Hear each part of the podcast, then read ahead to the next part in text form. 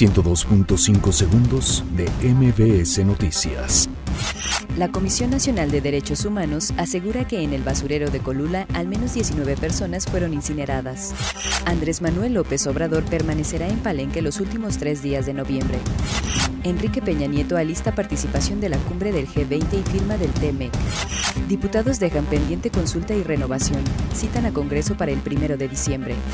INE aprueba reducción del 19% en salario de consejeros. Gobierno de la Ciudad de México atiende a 220 personas de la tercera caravana migrante. Muere elemento de la Policía Federal durante enfrentamiento en Tonalá. La Procuraduría General de Justicia de la Ciudad de México analiza posible suicidio en muerte de comisionado del INAI.